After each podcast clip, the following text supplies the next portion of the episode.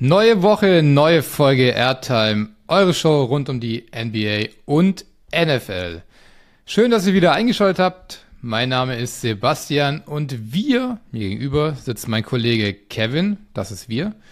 Wir haben heute eine pickepacke volle Sendung mit NFL. In der NBA ist ja immer noch nicht viel los. Ich weiß, ich wiederhole mich eventuell. Dafür umso mehr in der NFL. Wer so ein bisschen die NFL verfolgt, der weiß, welche Saison oder welche Phase der Saison gerade angebrochen ist. Training Camp. Tausende von Videos, jeder Spieler ist in der besten Shape seines Lebens, war noch nie so gut wie jetzt gerade. Und Kevin und ich, wir werden uns darüber ein bisschen unterhalten und über alle anderen Themen, die aufgeploppt sind in den letzten Tagen. Hi Kevin, wie geht's dir? Was läuft bei dir? Grüß dich. Ähm, was läuft bei mir? Vorfreude läuft. Also ich glaube, ich oh. kann für dich und, und für alle sprechen. So langsam liegt's in der Luft, dass die NFL-Saison beginnt. Ähm, diese Woche ja schon, ne? Hall of, Hall of Fame Game mit den New York Jets, wenn ich es richtig in Erinnerung habe, gegen die Raiders.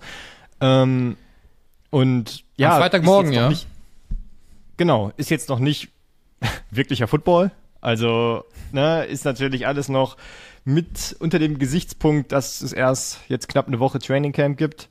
Aber ein kleiner Vorgeschmack, ein kleiner Vorgeschmack auf das, was dann bald kommt.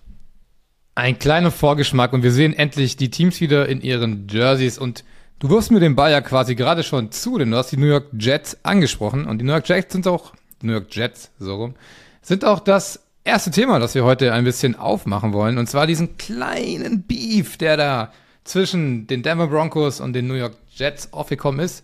Speziell gesagt zwischen Sean Payton, dem neuen Coach der Broncos, und Nathaniel Hackett, dem neuen OC der Jets und dem letztjährigen Coach der Broncos.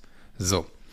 Sean Payton hat irgendwie gedacht, ich bin zurück in der NFL und ich hab Bock ein bisschen zu zündeln, Unruhe zu stiften und hat sich bei USA Today zu ein paar sehr fragwürdigen Äußerungen hinreißen lassen. Unter anderem hat er gesagt, dass äh, die Broncos vom letzten Jahr unter Nathaniel Hackett eins der schlechtesten Teams aller Zeiten in der NFL waren und dass die Jets jetzt in der Offseason versuchen würden, äh, oder beziehungsweise die Offseason versuchen würden zu gewinnen durch ihre PR- und Marketingmasche. Kevin, was halten, was hältst du von diesen Aussagen? Also erstmal muss ich sagen, ich kann mich nicht daran erinnern, jemals so etwas gehört zu haben. Also ich kann mich nicht daran erinnern, dass ich jemals gehört habe, dass ein Coach, sportartübergreifend würde ich fast schon sagen, seinen Vorgänger so vor den Bus wirft. Ne? Also wenn, dann passiert das so between the lines, wie man so schön sagt, von wegen, ja, es gibt einiges, an dem wir arbeiten müssen oder da und da wurde letztes Jahr, äh, äh, haben sich einige Baustellen aufgetan, also so eine subtile Kritik. Aber nicht, ey, du hast einen scheiß Job gemacht und ich muss das jetzt irgendwie gerade bügeln. Ähm, und das hat mich schon sehr überrascht. Also ich verstehe, warum Sean Payton es tut, weil er, also mein, mein eine Überzeugung ist, dass Sean Payton das gesagt hat, um Russell Wilson irgendwie zu schützen.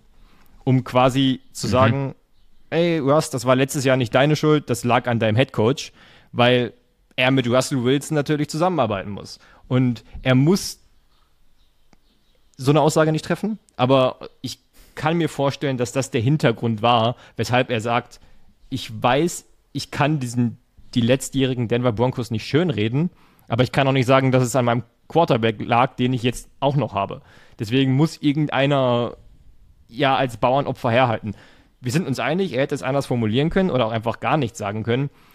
Aber es ist jetzt out there ähm, und daraus hat sich einiges ent entwickelt. Also wir müssen uns nicht darüber ja. unterhalten, dass die Broncos letztes Jahr schlecht waren, aber ich hätte okay. nicht, also hätte sie haben nicht underperformed. Also man muss schon sagen, sie haben krass underperformed. Schlecht finde ich halt im Kontext, dass sie 5 und 12 gegangen sind, dann zu sagen, eines der schlechtesten Teams in der Geschichte dieses Sports. Ich meine, wir hatten Teams, die haben null Spiele gewonnen, wir hatten Teams, die haben ein Spiel gewonnen oder zwei oder drei oder vier. Ja, 5 und 12 ist kacke so, aber gab schon noch ein paar, die wesentlich miese waren. Ich glaube, das Ding war halt, dass die Erwartungshaltung einfach bei Denver letztes Jahr vor der Saison einfach so hoch war, weil man eben für Russell Wilson getradet hatte. Ähm, wie siehst du denn, wollen die Jets die Offseason gewinnen? Was ich auch so einen starken, starken Satz finde. So, was haben die Jets gemacht, außer dass ihnen aufgezogen wurde, bei Hard Knocks mitzuspielen? Ja, ich weiß auch nicht. Also, es ist, ich, ich weiß auch nicht, warum man versucht, dieses, diese, dieses Broncos versus Jets Ding so zu pushen. Also, warum man überhaupt schießen muss. Also, wenn ich Sean Payton wäre oder ich wäre die Denver Broncos oder ich wäre die New York Jets, völlig egal. Ein, wenn ich irgendetwas mit einer dieser beiden Franchises zu tun hätte, würde ich mich hüten, Nebenkriegsschauplätze irgendwie aufzubauen. Ich würde mich, ich würde gucken, dass alles ruhig bleibt, dass, es, dass ich mich auf das Sportliche konzentriere und dass es keinerlei Grund gibt für die Medien, Leute wie uns, für die Fans, für die Öffentlichkeit, im Nachhinein zu sagen, ja, war wieder klar, weil die mussten ja wieder zusätzliches Drama reinbringen. Also das weißt du als Cowboys-Fan selbst, dass das manchmal einfach sehr, sehr undankbar ist für die Teams selber, für die Spieler. Deswegen, ich fand es einfach nur albern und extrem unnötig. Ich weiß nicht, wie du das siehst. Ja, weißt du, wer es anders sieht als du? Jets-Coach ja. Robert Sala. Denn der hat natürlich darauf reagiert und hat gemeint, also er hätte den Ball ja nicht aufnehmen müssen, aber er hat sich, äh, hat gedacht, gut, ich muss dazu auch was sagen und er hat wenig dazu gesagt. Er hat gesagt, er liebt die Arbeit mit Hackett und er findet ihn als OC super. Weißt du, wer wen es noch angepisst hat? Aaron Rodgers, neuer Quarterback der Jets. Und der hat ein bisschen ausführlicher auf diese ganze Nummer geantwortet. Zum einen hat er gesagt, er liebt Hackett, denn die beiden sind ja zusammen in Green Bay schon gewesen, zwei Jahre. Rodgers hat unter ihm zwei Jahre den MVP gewonnen, so, da ist eine Verbindung da. Natürlich mögen die sich auf eine Art. Er meinte sogar, also Rogers, dass Nathaniel Hackett sein Lieblingscoach von allen Coaches wäre, der jemals hatte. Gut, keine Ahnung, ist so. Ähm, Rogers hat auch gemeint, er kann nicht verstehen, wie ein Coach wie Peyton, der in der Liga so viel erreicht hat, so verunsichert ist, dass er Leute namentlich in der Öffentlichkeit runtermachen muss. Das finde ich einen interessanten Punkt, weil dieses, also kommt dir das auch auf eine Art als Verunsicherung rüber? dass du so im Vorfeld sagen musst, ey, wir sind kein gutes Team und wenn wir eine blöde Saison haben werden, und so hat Rogers, Rogers das dann auch gemeint, wenn wir eine schlechte Saison haben werden, dann liegt das ja nicht an mir, sondern an der Arbeit, die letztes Jahr gemacht wurde. Bin ich der Einzige, der darin aber irgendwie eine Logiklücke sieht, weil ich sag mal so, wenn du dieses Jahr genauso schlecht bist wie letztes Jahr, mit eigentlich einem relativ ähnlichen Team, bist du da nicht genauso schlecht wie der Coaching-Staff vom letzten Jahr? Ich glaube, also ich muss sagen, ich bin da eher bei Rogers, weil ich das auch so, also du bringst halt schon Ausreden, bevor die Saison angefangen hat. Ne? Du sagst jetzt schon, es hat nicht funktioniert, weil. Und um das kurz zu Ende zu bringen, jemand wie Sean Payton mit all dem, was er erreicht hat, hätte das eigentlich nicht nötig. Zu deinem Punkt, ich glaube, es ist eher so, wenn die Broncos jetzt genauso schlecht abschneiden wie in der Vorsaison oder sogar schlechter, dann kann sich Sean Payton auf die schlechten Bedingungen berufen, die er vorgefunden hat und kann sagen, na gut, ich hätte den nicht geholt, ich hätte das nicht gemacht und ich hatte ja nur eine Offseason Zeit, all das quasi wieder rauszukriegen, was den Spielern reinge, weiß ich nicht, eingetrichtert wurde. Und das Spielermaterial war auch, also ist ja auch fest in dem. Die Broncos hatten nicht viele Möglichkeiten. Ich glaube, sie haben Mike McGlinchey äh, von den 49ers in der Free Agency geholt. Sie hatten nicht viele Draft-Picks durch den Russell Wilson-Trade. Heißt, Sean Payton könnte sagen, ja gut, das war eben das, was ich hier vorgefunden habe. Ich konnte nicht viel machen. Was für mich eher das Problem an dieser Aussage ist, ist, niemand hat ihn gezwungen, diesen Job zu nehmen. Also, also es ist nicht so, als hätte man ihn gezwungen, das zu machen und er sagt dann, ja gut, was soll ich machen? Ja, wenn du, wenn die Situation schlecht ist und du der Meinung bist und von vornherein sagst, es kann passieren, dass es nicht gut läuft, dann nimm den Job nicht. Also, du musst doch eigentlich überzeugt sein und sagen, ich glaube, wenn ich da hinkomme, mache ich einen guten Job und nicht vornherein, mhm. von vornherein schon sagen, ja, wenn ich da hinkomme, entweder geht's gut oder es wird genauso schlecht wie letztes Jahr. Hm. Ja, also ich, wie gesagt, ich sehe da, ich sehe da, ich sehe den Punkt irgendwie, aber ich sehe da eine kleine unlogische Komponente. Weil du hast Russell, Went, äh, Russell Wilson, der vor zwei Jahren ja noch als einer der, den jeder in seinen Top 10 Quarterbacks gehabt hätte. So, und dann kriegst du den, dann kommt er letztes Jahr zu Denver, dann hätte ja Nathaniel Hackett auch sagen können, ja, sorry, aber das Team, das ich übernommen habe, war einfach nicht gut genug offensichtlich. Denn wir haben es zwar mit einem besseren Quarterback aufgefrischt, aber wir sind immer noch schlecht gewesen. So, ich, ich weiß es nicht. Also für mich ist das, für mich steht, Peyton hat jetzt so eine Fallhöhe kreiert. Ganz ohne Not hat er eine Fallhöhe kreiert, in der er für mich besser sein muss als dieses schlechteste Coaching-Team seit in der Geschichte der Liga. Frage, wenn Sean Payton diese Aussage nicht getroffen hätte und die Denver Broncos würden schlechter abschließen als letzte Saison, was wäre dein Fazit? Liegt es dann an den, am Team oder an Peyton? Wenn er nichts gesagt hätte. Ich würde sagen am Team. Aber weil ich würde er sagen am Team, weil wenn hat, dann naja, du stellst jetzt an ihm. Ja. Nein, es liegt nicht an ihm. Du sorgst für das ganze Team äh, eine, äh, für eine Riesenfallhöhe. Also du setzt ja auch das Team unter Druck. Klar, irgendwie ist es ja auch, du sollst ja dein Team auch äh, unter Druck setzen auf eine Art, um sie anzuspornen, besser zu sein. Aber mit solchen drastischen Aussagen setzt du dich selber. Also ich finde Sean Payton ist jetzt krass unter Druck.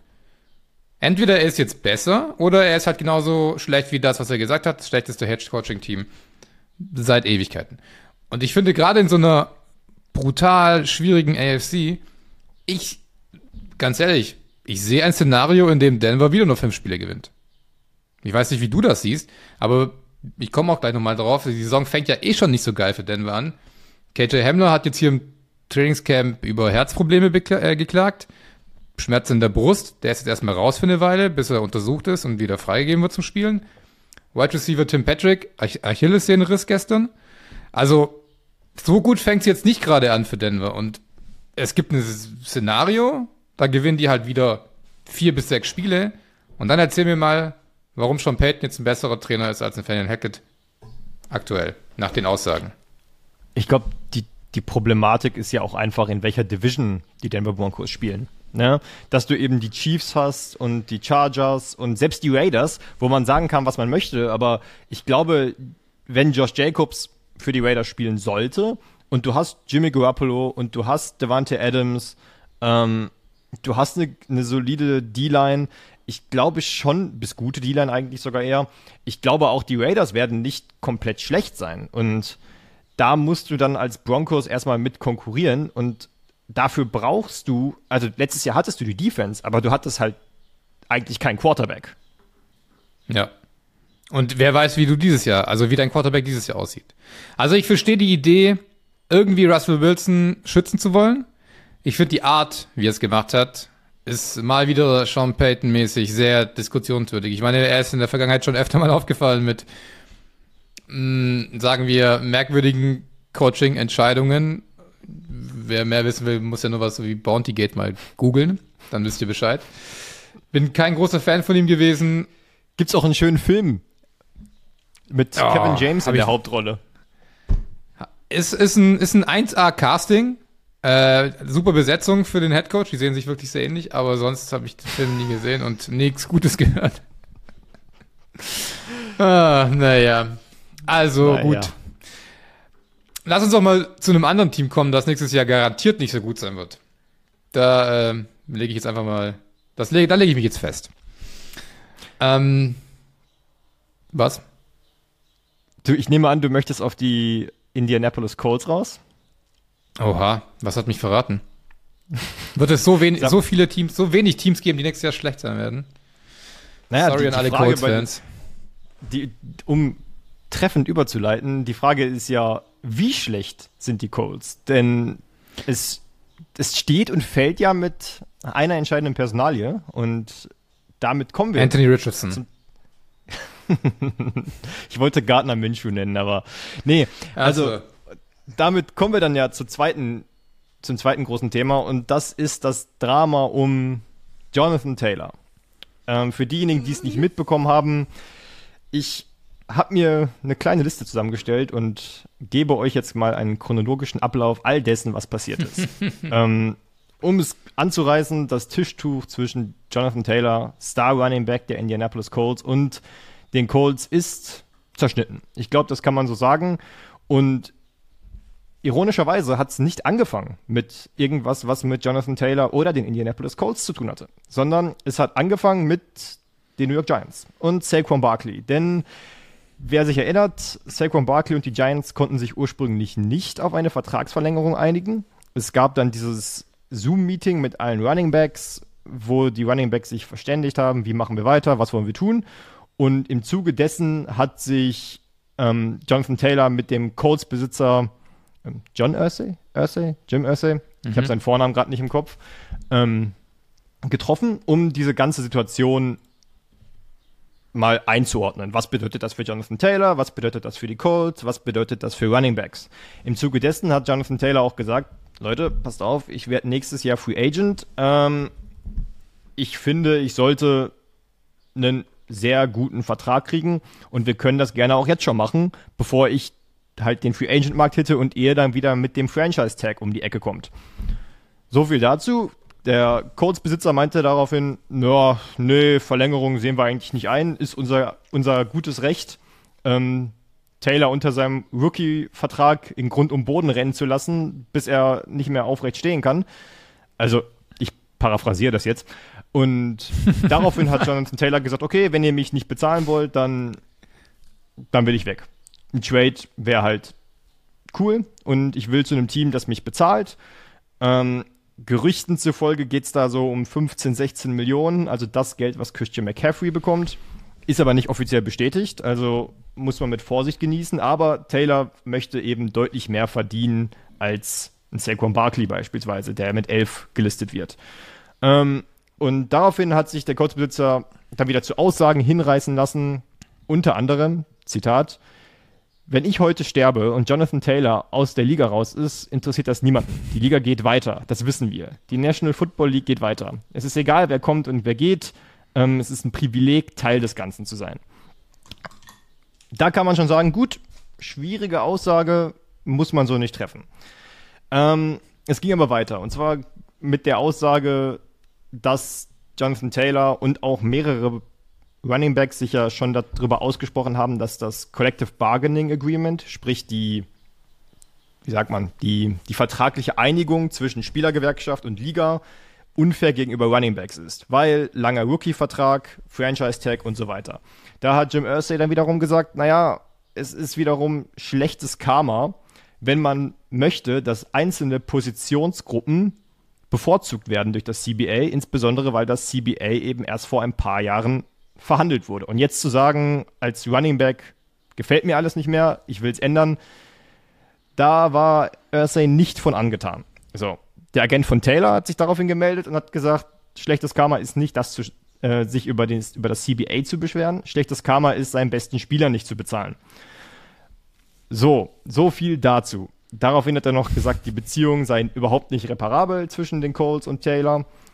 Und damit kommen wir auch zum letzten Teil dieses, dieser, dieser, dieser chronologischen, dieses chronologisch zusammengefassten Dramas, äh, dass die Indianapolis Colts gesagt haben, sie, oder zumindest damit geliebäugelt haben, Schrägstrich immer noch damit liebäugeln, Jonathan Taylor auf die Liste zu setzen von Spielern, die nicht spielfähig sind. Mit der Begründung, er habe Rückenprobleme. Er habe eine Rückenverletzung und die, die Krux an dieser Liste ist, dass Spieler, die auf dieser Liste sind, nicht komplett gegen den Cap gerechnet werden. Sprich, die 5 Millionen, die Jonathan Taylor verdienen würde, es geht da nicht nur darum, gegen den Cap gerechnet zu werden, sondern auch, dass er das Geld von den Colts bekommt, die würde er nicht bekommen, wenn er auf dieser Liste landet. Und die Colts aus welchen Gründen auch immer, meinen, er hat eine Rückenverletzung. Jonathan Taylor hat auf Twitter gesagt, ich habe keine Rückenverletzung, ich hatte nie eine Rückenverletzung. Ich weiß nicht, welche Quellen ihr habt, aber findet neue. Und das ist der Stand der Dinge. So, Taylor wird nach der Saison Free Agent. Keiner weiß, wo er spielen wird, ob er spielen wird, ob er Rückenprobleme hat, ja oder nein. Und jetzt bist du dran. Deine Meinung zu der ganzen Jonathan Taylor Indianapolis Colts Thematik. Ah, ja, ja, ja, das war viel und das war sehr schön zusammengetragen.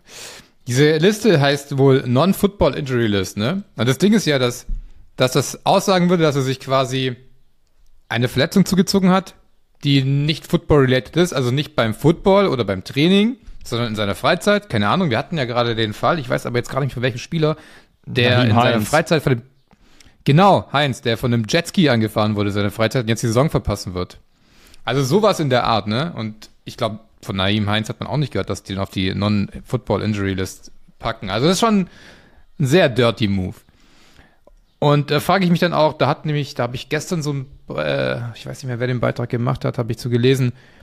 Das würde ja auch so ein bisschen die Büchse der Pandora öffnen, weil das würde heißen, wenn er sich tatsächlich irgendwie im, im Sommer beim Fithalten irgendwo verletzt hat, würde es ja Spieler dazu animieren, sich über den Sommer nicht fit zu halten und dann völlig out of shape im Training Camp zu erscheinen und dann sich reihenweise zu verletzen nach dem ersten Training. Also du musst dich ja auch als Profisportler in der Nichtsaison, in der Offseason warm halten und fit halten. Du kannst nicht sagen, ich mache jetzt keinen Sport sechs Monate, weil wenn ich mich verletze, komme ich auf diese Liste und krieg kein Geld. Also Ich habe ich ist- hab dieses, ich habe ich hab gerade in meinem Kopf die Idee gehabt, dass das, dass das die ultimative Art und Weise ist, wie Teams aus schlechten Contracts rauskommen, indem sie einfach einen Headhunter-Player einstellen, der zusammen mit den Spielern trainiert und dann wird kurzerhand die, die Langhantel auf der Bank mal nicht festgehalten, wenn der Spieler drunter liegt oder sowas. Oder dann wird halt mal ein bisschen schlecht gespottet und dann hast du halt mal eben 40 Millionen mehr Capspace, weiß ich nicht. Das ist Schlupfloch. Ja, klingt nach Schlupfloch. Schlupfloch. Klingt genial. Ist ein super Plan. Solltest, äh, Bounty Gate lassen von- 2.0. Ja, Mann, echt so. Naja, gut, lass uns doch mal zurück zu den Colts kommen und äh, JT. Also erstmal, wenn es wirklich 16 Millionen sind, ich meine, klar, fordern kann man es, aber da muss man auch einfach sagen, dass, dass das Camp von JT relativ äh, fernab jeder Realität operiert. 16 Millionen für einen sehr, sehr guten Running Back, aber auch einen sehr einseitigen Running Back. Er äh, runnt halt, also viele Bälle fängt er nicht. Er ist hauptsächlich ein Downhill-Runner, der wuchtig ist. Irgendjemand hat gestern den, die, die, die Verbindung gezogen zu Derrick Henry. Ja, sehe ich. Die Realität bei Taylor ist halt, er kommt aus dem Down-Year. Er hat mit Verletzungen zu kämpfen gehabt. Er hat elf Spiele gemacht im letzten Jahr. Hatte seinen niedrigsten Wert bei Rushing Yards per Attempt. Das waren 4,5 Yards, also Platz 19 unter Running Backs. Wenn du aus so einem Jahr kommst, du bist erst drei Jahre in der Liga, ist es halt schwierig, das allerbeste Top Running Back Money zu verlangen. Wir hatten so eine ähnliche Situation und ich glaube, da lernen halt die Owner auch. Und das haben wir dieses Jahr ganz klar gemerkt. Wir hatten eine ähnliche Situation bei Sieg damals, wobei der ja noch theoretisch die 50-Option gehabt hätte. Der wollte auch unbedingt nach Jahr drei verlängert werden. Der hatte aber zu dem Zeitpunkt halt schon zweimal den Rushing-Titel gewonnen und das dritte Mal nur nicht gewonnen, weil er halt sechs Spiele gesperrt ist, äh, gewesen ist. Und wie dieser Vertrag für die Cowboys ausgegangen ist, das wissen ja mittlerweile alle. Der Vertrag, den haben die bereut. Die Verlängerung äh, hat sich nicht ausgespielt. Und wir leben gerade nicht in einer Welt, in der ein Running Back frühzeitig zu Top Money verlängert wird. Das ist einfach nicht Realität, oder? Ja, sehe ich auch so. Also, was ich glaube, was der Liga beziehungsweise den Besitzern und den General Managern gerade voll in die Karten spielt, ist die Tatsache, dass gegenüber der Position eines Jonathan Taylor hast du einen Saquon Barkley, der einknickt, in Anführungsstrichen, und für 11 Millionen unterschreibt, und du hast einen Travis Etienne, der in sein zweites, in sein drittes Jahr geht und sagt, nee, zweites Jahr, nee, doch drittes Jahr, gleiches Jahr wie Trevor Lawrence. Nee, ins dritte. Der war das erste Jahr verletzt. Er geht ins gleiche Jahr wie Trevor Lawrence. Mm, und, okay. und er gesagt hat, okay, wir müssen als Running Backs einfach schauen, dass wir uns wertvoller machen. Und wir müssen mit der Zeit gehen und so weiter. Und das ist das Beste, was den Leuten, die diesen St- Status quo beibehalten wollen, passieren kann. Weil wenn sich die Spieler untereinander nicht mal einig sind und du auf der einen Seite einen Jonathan Taylor hast, der sagt, ich will 16 Millionen, ich will Christian McCaffrey Money, und auf der anderen Seite hast du einen Saquon Barkley, der gerade eine richtig gute Saison gespielt hat und sagt, ja, ich hatte eine Eingebung und ich unterschreibe für 11 Millionen, dann wird sich tendenziell erst recht nichts ändern. Aber ich meine, welche Wollen wir bei Barkley mal- aus- Wollen wir bei Barkley mal 10,1 Millionen sagen, weil diese 900.000 Incentives, die scheinen mir doch sehr unwahrscheinlich. Ja, ich, äh, es wird wahrscheinlich an ein, zwei Punkten scheitern im Endeffekt, ja. Und, und wenn Brian sind ja drei- dann am Ende einfach keine Carries mehr gibt, damit er das nicht, damit er das nicht hat. Das sind ja drei Punkte, die, glaube ich, alle drei Carrier Highs für ihn gewesen wären, oder? Beziehungsweise er hat die alle drei Ja. noch nie zu demselben Zeitpunkt ähm, geschafft. Genau, also, also er hat, genau, also ähm, er müsste ein Career High in Rushing Yards machen und er müsste Touchdown ja. und Reception Werte erreichen, die er seit 2018 nicht erreicht hat. Genau. Und sie müssen in die Playoffs kommen. Genau. Das heißt, Team Effort muss auch noch mit. Also du, du hast es nicht mal in deiner eigenen Hand. So, du kannst so viel rennen, wie du willst. Wenn Daniel Jones dich im Stich lässt, kriegst du kein Geld. Pech. Ja. Genau. Soll sich bei Daniel Jones holen, der hat ja genug bekommen. Aber zurück nach Indianapolis. Es gibt ja auch eine andere Seite, ne? Ich meine, wir haben jetzt ein paar Mal schon über den Running Back Markt gesprochen und er ist, was er ist. Aber ich kann jetzt auch den äh, Colts Owner Jim Irsay nicht einfach so wegkommen lassen, denn diese Aussagen, die er getroffen hat, sind halt also sie haben keine Klasse. Sie sind irgendwie peinlich, finde ich. Gerade dieses, wenn ich morgen sterbe und äh, Jonathan Taylor aus der Liga ist, die Liga geht weiter. Ja, schon klar. Weißt du was? Wenn Mahomes aus der Liga sein sollte, warum auch immer, geht sie auch weiter. So, was ist die Aussage hinter die? Und wenn jeder stirbt, geht diese Liga weiter. Was ist die Aussage dahinter? Ich kann mir schon denken, was die Aussage ist, aber ich finde sie halt sagenhaft dumm so. Ähm, ich finde, klar, wir merken ja, dass, dass, dass Running Backs einfach, wir wissen, wie wichtig Running Backs für eine funktionierende Offense sind und wie nicht und wo der Markt hingeht. Aber wie kommt sowas wohl im Lockerroom an? Weil wir müssen ja verstehen, es gibt Analytics, die genau sagen, wie Spieler funktionieren, aber es gibt halt Gefühle. Es gibt Menschen in einem Lockerroom, die emotional sind, die miteinander arbeiten wollen, die glücklich gehalten werden wollen. Und wenn du als Besitzer sagst, hey, wir haben hier zwar die, den besten Spieler unserer Offense, und das ist er nun mal im Moment, aber wir sind ein Jahr vorher so gar nicht bereit. Also wir, ich sag's öffentlich, wir sind nicht bereit, den zu bezahlen. Und eigentlich ist der mir auch völlig egal so. Was ist das für ein Signal an alle anderen Spieler in diesem Lockerroom? Also du kannst dich hier in dieser Franchise anstrengen. Das bedeutet gar nichts. Denn der Besitzer wirft dich öffentlich vor unterm Bus. Das ist so, ich check null, was das soll. Das sind, ich weiß, mir fehlen da teilweise echt die Worte.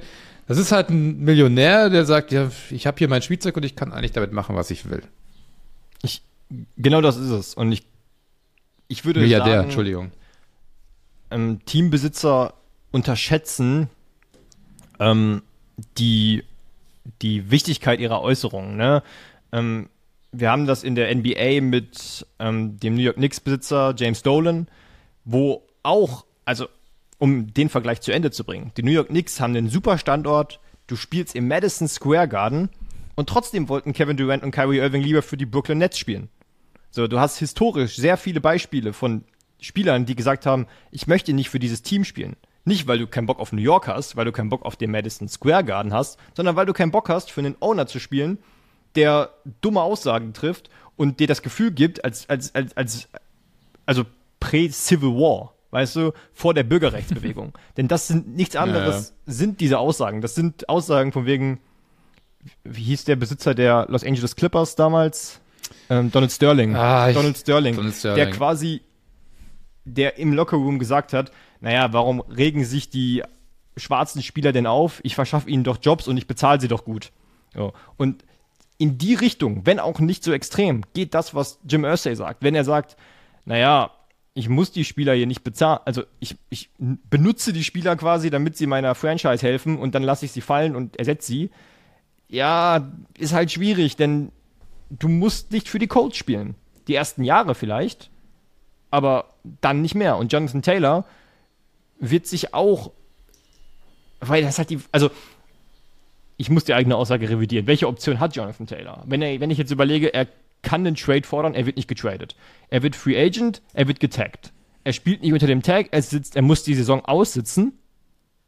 Ähm, und wenn er dann anfängt zu spielen, wird er wieder, also er, welche Möglichkeit hat Jonathan Taylor oder haben Spieler überhaupt, wenn sie außerhalb des Tags zu spielen, außer sie sind so gut, dass ein anderes Team sagt, hey, wir opfern zwei Erstrunden-Picks für dich, weil es der Non-Exclusive Franchise Tag ist. Also ich würde da sogar noch spezifischer werden. Ja, ich würde sogar spezifischer werden. Nicht welche Option haben Spieler, und da sind wir halt wieder beim Punkt, welche Option haben Running Backs. Weil jeder andere Spieler in dem Alter, mit dem Resümee, der könnte halt aussetzen und dann sagen, okay, dann gib mir doch den Franchise-Tag, dann mache ich ja 20 Millionen nächstes Jahr. Und der wüsste auch, dass er den zweiten Vertrag kriegt, weil den kriegt man halt eigentlich als Spieler von seinem Kaliber. Nur Running Backs haben dieses große Problem, den zweiten Vertrag in dieser Kategorie zu bekommen. Also ja, komplett. Ich habe auch hier noch die Frage stehen und da wollte ich mal wissen, was du dazu denkst. Macht es denn Sinn für Jonathan Taylor jetzt zu traden? Sollte er nicht sowieso von seinen, von seinen hohen Anforderungen oder von seinen monetären Anforderungen, die er irgendwie möchte, oder Forderungen, abweichen und überlegen, hey, tradet mich irgendwo hin, egal wo ich spiele, ein Jahr und gucke, was danach passiert? Weil, seien wir ehrlich, wer gibt Picks auf für ihn, plus ist bereit, 16 Millionen zu zahlen? Das ist ja das gleiche wie bei Josh Jacobs, ne? der von einem Karrierejahr kommt und sein Tag jetzt auch noch nicht unterschrieben hat, wo man auch sagen kann, was sind seine Optionen? Er kann auch nur aussitzen oder unter den Tag spielen. Und wenn er unter den Tag spielt, dann wäre die Möglichkeit, dass er im nächsten Jahr nochmal den Tag bekommt, der immer noch deutlich unter dem ist, was er für, was er für ein, was er als Gehalt fordert. Ich, ich ja, glaub, aber der Unterschied ist schon, dass, also ich kann mich nicht erinnern, dass, dass ähm, bei den Raiders jemand gesagt hätte, wir werden den Vertrag eh nicht verlängern, mach was du willst, so. Also, Josh Jacobs wird wissen, dass er nächstes Jahr wahrscheinlich ein Angebot kriegen wird. Wahrscheinlich nicht das Schmackhafte, das er möchte. Aber ich meine, Jonathan Taylor weiß ja, dass er bei den Colts eigentlich nichts mehr verloren hat. Sie wollen ihn ja quasi nicht verlängern.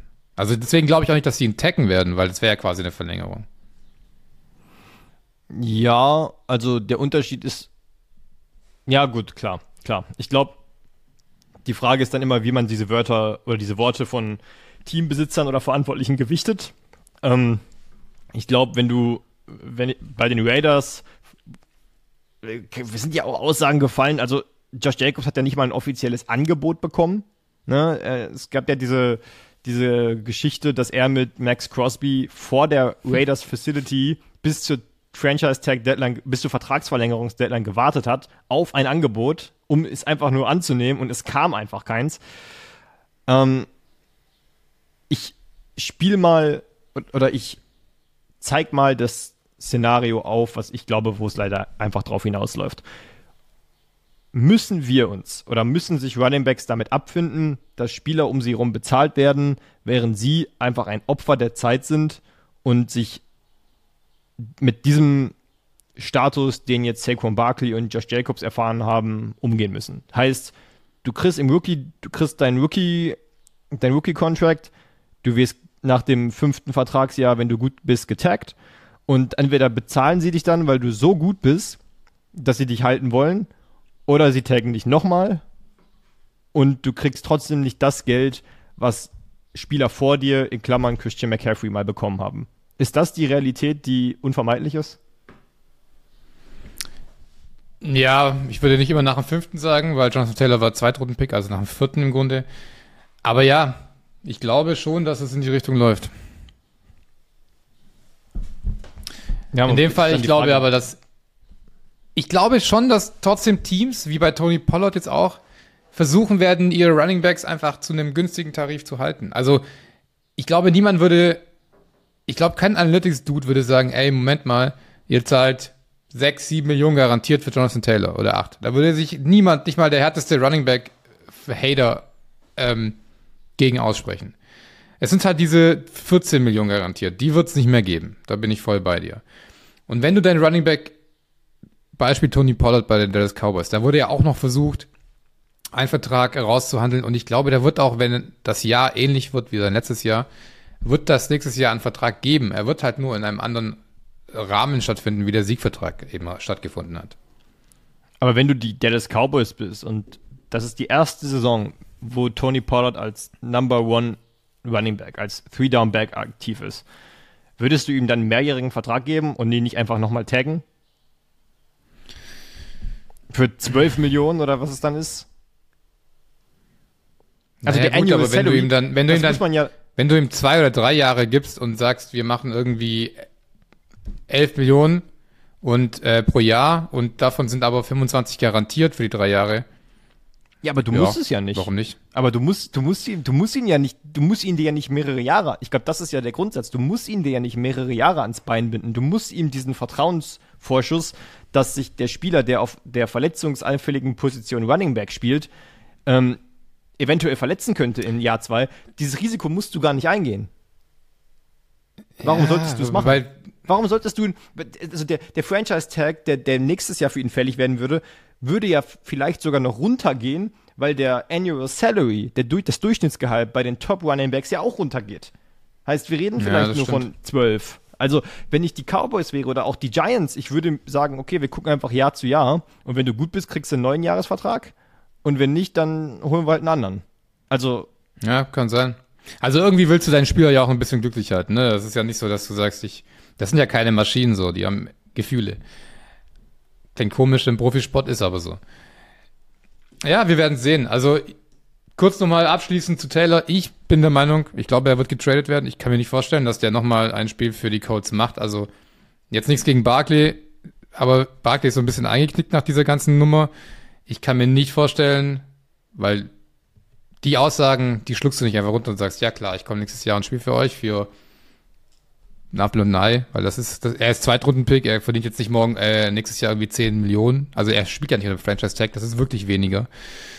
Ähm, ich glaube, da läuft es auf einen Trade hinaus. Und Alright. da wird es auch keine, da wird auch nicht hohe Picks hageln. Ja, dann das leite ich uns mal weiter zum nächsten Sorgenkind, oder? Sorgenkind, ich weiß es nicht. Ich bin sehr gespannt, was du dazu sagst, denn ich glaube, wir hatten es einmal schon privat so ein bisschen drüber gesprochen, dass du es, wenn ich mich richtig erinnere, so hast gesagt, so, nee, so wild ist das nicht. Wir reden über eine Verletzung eines äh, sehr guten Quarterbacks, und zwar Joe Burrow, der sich eine Calf-Injury, also eine Wadenverletzung, keiner weiß so genau, was es ist oder welchem Ausmaß das Ganze ist, aber die Rede ist jetzt von mehreren Wochen raus aus dem Trainingscamp und eventuell zieht sich sogar ein bisschen in die Saison rein. Ähm, ist das oder wird diese Joe Burrow-Verletzung ein Problem für die Saison der Bengals? Was sagst du? Die Frage ist natürlich, was heißt ein paar Wochen? Ne? Also heißt ein paar Wochen, er steht zum ersten Regular Season Game der Bengals am Sonntag ähm, wieder auf dem, auf dem Platz oder heißt das, er verpasst zwei Wochen in der Regular Season? Ich würde, ich, ich würde sagen, es hat keinen wirklichen Einfluss, weil die Bengals letztes Jahr auch extrem schlecht gestartet sind und es dann trotzdem noch rumgerissen haben. Ich glaube auch nicht, dass Joe Burrow viel Zeit brauchen wird, um wieder in den Tritt zu kommen. Ähm, ich wie gesagt, es ist, es, ist, es ist sicherlich, wenn er jetzt mehr als zwei Wochen verpasst, wenn wir wirklich von drei, vier Wochen reden, was ich nicht glaube. Also ich glaube jetzt nicht, dass er, ich meine, wir haben Stand der Aufnahme den 1. August, heißt, er hat noch mindestens den ganzen August und dann noch, ja gut, wenn es vier Spiele sind, hätte er noch den ganzen September und ich glaube nicht, dass er zwei Monate verpassen wird. Das Risiko oder das Problem an der Sache ist, und ich weiß, so Wadenverletzungen können schwierig sein, wenn du zu früh zurückkehrst. Denn wenn du zu früh von einer Wadenverletzung zurückkehrst und dann dich nochmal verletzt, dann war es das mit der Saison. Also, weil dann reißt du dir tendenziell nicht nur irgend, dann zerrst du dir nicht nur Muskeln, sondern dann reißt du dir irgendwas und dann, das dauert halt, ich will jetzt hier nicht zu sehr in die, ähm, in die chirurgische Medizin einsteigen, aber ähm, es ist ein Unterschied. Also Muskeln heilen deutlich langsamer oder wachsen deutlich langsamer zusammen als zum Beispiel jetzt Sehnen oder ähnliches. Wenn du, wenn du irgendwie, wenn ihr euch einen Kreuzbandriss oder sowas holt, es gibt einen Grund, warum Profisportler, ähm, wenn sie sich irgendwelche, irgendwas reißen, Innenband oder so, warum das relativ schnell geht, dass sie in die Reha zurückkommen, weil sie sehr gut austrainiert sind und das wird halt zusammengeflickt und dann ist es einfach nur wieder Muskelaufbau. Wenn der Muskel selber gerissen ist, dann hast du da kannst du halt nichts machen. Da kann auch der Arzt nichts machen, ob es jetzt eine Zerrung ist, ob es ein Riss ist, das muss der Muskel, in, so also blöd das klingt, von selber schaffen. Und ich glaube, das ist die, das Risiko, was die Bengals haben, zu entscheiden, wenn es in die Saison reingeht, wann sind wir hundertprozentig sicher, dass Joe Burrow bereit ist, die ganze Saison plus Playoffs durchzuspielen. Ja, absolut. Also ich sehe das tatsächlich auch ein bisschen negativer als du. Weil für mich ist das ein Riesenproblem. Also angefangen mit den Bengals an sich, die seit Jahren eins oder deren Problem seit Jahren eigentlich das ist, Joe Burrow irgendwie zu beschützen. Also sie basteln zwar rum mit dieser O-Line, aber so richtig schaffen sie es nicht, Joe Burrow aus der äh, Schuss, äh, aus dem Schussfeld zu ziehen. Und was Joe Burrow davon abhält, jedes Jahr der meistgezeigte Quarterback zu sein, in meiner Meinung nach, ist sein unfassbares Movement in der Pocket. Also dieses Rumgetänzel auf engem Raum und den ähm, Edge-Defendern auszuweichen, das kann er halt wirklich mit am besten. Also ich sehe ihn da sogar noch ein Stück über Mahomes. In fast allem sehe ich Mahomes drüber, aber das, das ist seine, Ding, seine Stärke. Er ist kein Scrambler, er läuft nicht viel, aber für diese Moves braucht er eine gesunde Wade. Hundertprozentig. Und gestern war Marcus Spears, ehemaliger Dallas Cowboy, in irgendeiner Talkshow, habe ich gesehen, und hat sich auch dazu geäußert und hat gemeint, was er so hört, von der Schwere der Verletzung her, er selber war ja auch lange Spieler und das, er hat das irgendwie so auf um die acht Wochen taxiert. Dann ungefähr sollte Joe Burrow wieder einigermaßen fit sein und weiterspielen können. Ich glaube, das ist auch ein realistischer Zeitra äh, Zeitraum. Das kann natürlich auch sechs Wochen dauern, das kann dann vielleicht auch mal bei schlechtem Verlauf neun Wochen dauern. Aber wenn es acht Wochen wären, dann wäre in Woche drei gegen die Rams wieder zurück. Und dann hast du erstmal, dann darfst du erstmal mit frisch ausgehaltenen Beinen vor Aaron Donald weglaufen. Cool oder auch nicht. Sollte Burrow früher fertig werden, dann oder sich vielleicht sogar entscheiden, wie du es gerade sagst, nicht ganz fit in die erste Saison oder die ersten Saisonspiele zu gehen, weil er sagt, hey, es ist wichtig am Anfang. Die ersten Saisonspiele sind erstmal gegen Cleveland, darf vor Miles Garrett weglaufen. Und im zweiten Spiel dann gegen die Ravens. Also du hast auch noch gleich zwei Division Games direkt zum Start, die du ja eigentlich mitnehmen willst, weil du willst nicht 0 und 2 in der Division sein nach Spieltag 2. Von dem her ist der Druck schon da. Du wirst auf jeden Fall diese Verletzung und dieses Gefühl mit in die neue Saison nehmen. Sollte die Heilung nicht so schnell funktionieren und du vielleicht erst den Spieltag zum Spieltag 4 zurückkommen, dann triffst du auf die Titans Defense, auch wieder eine der etwas härteren Defenses, die dich rannehmen. Also, wir sehen schon, dass so diese ersten Spiele für die Bengals schon wichtig werden. Und du hast es zwar angesprochen, im letzten Jahr haben sie auch schlecht gestartet, aber du willst, glaube ich, nicht nach vier Spielen 1 und 3 stehen und 0 und 2 in der Division, denn die AFC ist in diesem Jahr auch stärker. Und gerade die AFC North ist eine der stärksten Divisions in der Liga. Da hast du die Cleveland Browns drin, du hast die, die Steelers drin und du hast die Ravens drin. Drei gut, potenziell gute Defenses, wo du nicht vor, äh, direkt zu Beginn der Saison schon so ins Hintertreffen geraten willst. Also, ich glaube, das wird sich noch eine Weile ziehen mit dem ganzen, mit dem ganzen Ding. Und ich glaube, es wird uns die ganze Saison begleiten, dieses Thema. Wie fit ist Joe Burrow eigentlich? Ja, für mich ist es das Entscheidende, wie die Cincinnati Bengals mit dieser Verletzung umgehen, wenn es dann, wenn dann die ersten zwei Wochen der Regular Season anstehen und man vielleicht die ersten beiden Spiele verliert, wie man dann da innerhalb der Franchise denkt, ob man sagt, okay, hier ein Arzt sagt, es könnte eventuell passieren, dass dann was Schlimmeres passiert, alle anderen sagen, der ist wieder bei 100 Prozent und du schmeißt ihn rein, oder du sagst, nee, wir warten, bis auch der letzte Arzt sagt, nee, ähm, der, der spielt. Und ja, ich glaube, das wird das Entscheidende sein. Ja, ja, ich bin auch sehr gespannt. Also der, der, der, der Spielplan meint es nicht so gut mit äh, Cincinnati. Und was ist eigentlich?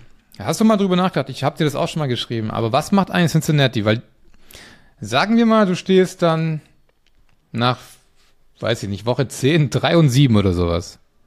Und du merkst so, die Saison, die läuft irgendwie in die falsche Richtung. Und es ist nicht dieses eine Jahr, bei dem du ganz oben angreifen kannst. Du hast nächstes Jahr die Entscheidung mit T. Higgins. Tradest du ihn dann? Puh. Ähm, eigentlich musst du ihn traden, ne? Weil du eigentlich nicht sagen kannst, also die Saison ist dann gelaufen und du musst dann Joe Burrow bezahlen also ich glaube, der Vertrag greift dann aber erst im Jahr darauf. Aber T. Higgins wird einen Maximalvertrag, also einen Maximalvertrag für Wide Receiver kriegen. Irgendwie so 25 bis 30. Dann hast du Jamar Chase, der seine, der sein, der den Receiver-Markt zusammen mit Justin Jefferson wahrscheinlich resetten wird. Ähm, du hast Tyler Boyd, den du auch bezahlen musst, deine Nummer 3. Du hast eine extrem teure O-Line. Ähm, ich denke, die Cincinnati Bengals, und deswegen ist der Zeitpunkt dieser Verletzung so bitter, alle sagen, das ist jetzt eigentlich das Jahr. Das wäre das Jahr für die Bengals, jetzt wo du sagst, du hast diesen Kern noch zusammen, du hast Joe Burrow noch nicht bezahlt, du hast eine teure O-Line und du hast Chase auf dem Rookie-Contract, jetzt oder nie. Und da die Verletzung ist halt denkbar bitter. Also es gibt, es gibt glaube ich, keinen schlechteren Zeitpunkt. Ja, das ist echt so. Es tut mir ein bisschen leid, ich hatte sie auch sehr hoch und ich habe sie immer noch hoch, weil da kann, also es kann auch super laufen, Joe Burrow halt in acht Wochen komplett aus und alles läuft gut, ne? Aber ich glaube, es ist nicht das letzte Mal, das letzte Mal, dass wir uns über diese Situation nochmal unterhalten werden. Gut, ähm, dann sind wir mit unseren drei Themen durch und kommen zum zu der Phase unseres Podcasts, in dem wir uns einfach mal zelebrieren wir uns ein bisschen ja, ich, ich baue jetzt schon mal so ein bisschen Wut auf, um sie gleich rauszulassen, weil bis jetzt bin ich eigentlich re relativ smooth die ganze Nummer durchgekommen. Kommen wir zum Trigger der Woche. Und ich muss sagen, ich hatte vor der Sendung keinen Trigger der Woche und dann hast du etwas gesagt. Und das hat mich schon wieder direkt getriggert. Ähm, danke in dem meistens. Sinne dafür. Ich glaube, das ist der Grund, das ist, der, das ist die Grundlage unseres Podcasts. Ja, wahrscheinlich. Und du hast gesagt, das ist ja auch dein Trigger irgendwie. Also lass uns beide ein bisschen abhaten über diese super unnötige, über diesen Beliebtheitswettbewerb der NFL. Die Top 100 Playerlist der NFL. Ist immer so, ich check gar nicht, warum da so viel äh, Wert drauf gelegt wird. Ich meine, Spieler wählen, also kurz zum, zum Abholen aller Leute, Spieler wählen eine Top 100 der Spieler in ihrer Liga. Und im Endeffekt, ich weiß nicht, haben da auch, da muss ich dich jetzt kurz fragen, haben da auch Journalisten Mitspracherecht? Ist das nur eine Spieler-Rangliste? Rangliste? Das ist eine sehr gute Frage. Ähm, ich, ich, ich dachte nur ich Spieler. Ich weiß nicht, ob Spieler Gut, untereinander gleich wählen, raus. aber es kann sein. Es kann sein. Ich meine, da wählen nur Spieler untereinander. Und jedes Jahr gibt es da Haufen komischer Platzierungen und im Endeffekt ist es halt ein Beliebtheitswettbewerb. Der wird aber trotzdem so aufgefasst, von vielen Talkshows auch, dass es darum geht, ist Spieler X besser als Spieler Y. Kurzer laut Wikipedia, laut Wikipedia sind es die Spieler selber, die wählen. Genau, ja, so habe ich das auch im Kopf. Ähm, kurzes Beispiel. Ein Jamal Williams Running Back, Detroit Lions. Großartige Saison gespielt. Ne? Guter Mann. Vor einem Trevor Lawrence. Okay. Ähm, Justin Fields. Ja, einer der besten Running Quarterbacks aller Zeiten. Ist er ein guter Quarterback? Wir wissen es noch nicht. Zehn Plätze vor dem Trevor Lawrence. Generell, dass ein Trevor Lawrence, der in meinen Augen easy ein Top 8 Quarterback ist und in vielen Augen von vielen Experten mittlerweile auf jeden Fall in die Top 10 der Quarterbacks gehört, dass der auf Platz 96 ist und irgendwie nur, keine Ahnung, 12. oder 13. Quarterback in dieser Liste, ist halt einfach ein Joke. Und diese Liste ist für mich generell ein Joke und darauf basierend irgendwelche Bewertungen, welcher Spieler wie gut ist, ist für mich einfach ein Joke. Wie siehst du das? Ich würde ich würd ich gebe dir in allem recht. Also ich finde, die, die Liste ist halt, ne, ich sehe sicherlich auch, dass die Liste ein bisschen polarisieren soll. Ähm, und dass die Spieler untereinander auch ihre Agenda haben. Aber du hast schon sehr gute oder triggernde Beispiele genannt. Ich habe zum Beispiel noch, ich sehe Bobby Wagner auf der auf Platz 62. Ähm, Bobby Wagner, für die, die es nicht wissen, spielt jetzt wieder bei Seattle, hat letztes Jahr bei den Rams gespielt, die eine extrem schlechte Saison gespielt haben. Ähm, damit ist er vor Leuten wie Amon Ross St. Brown, vor Leuten wie Zach Martin, auch die Frage, wie gewichtet man Guards eigentlich, ähm, vor Leuten wie Joey Bosa, vor DeForest Buckner, ähm, Buda Baker, vor ich könnte Zach Martin endlos weitergehen. Ja, genau, habe ich schon gesagt. den ja. besten Guard der Liga. Ah, hast du schon, sorry. Also, äh, also, also die Liste ist ein ziemlicher Witz. Von vorne bis hinten. Und ich würde mir wünschen, also beziehungsweise ich frage mich halt, wie entscheiden die Spieler, das würde mich interessieren, wie entscheiden die Spieler, wie sie das ranken? Wie bewertest du das, was ein Zach Martin für die O-Line, der, der das Cowboys macht, mit das, was ein Joey Bosa für die Defensive Line äh, auf der Edge-Position für die Los Angeles Chargers macht. Also, es ist doch gar nicht vergleichbar. Deswegen, ich, ich, ich, ich finde dieses, diesen Grundsatz, Position übergreifend eine Top 100 aufzustellen, einfach extrem schwachsinnig. Ich verstehe es auch null und ich muss auch sagen, wer kam überhaupt auf die Idee? Wer hat, wer kam auf die Idee, dem so viel Gewicht zu geben, weil das wird ja so richtig zelebriert von der NFL, ne? Also da kommen ja jetzt so alle paar Tage so die neue Liste mit den nächsten zehn quasi. Wir sind jetzt gerade bei Platz 41, meine ich. Ja, ja, 41 ist das letzte und dann jetzt kommt die nächsten Tage Platz 40 bis 39, äh, was 40 bis 31. Und das wird ja richtig zelebriert. Und ich denke mir so, nein, warum, warum? Also mit welchem, welche, welchem Hintergrund hat die NFL das Ganze sowieso so ins Leben gerufen? Weißt du da mehr?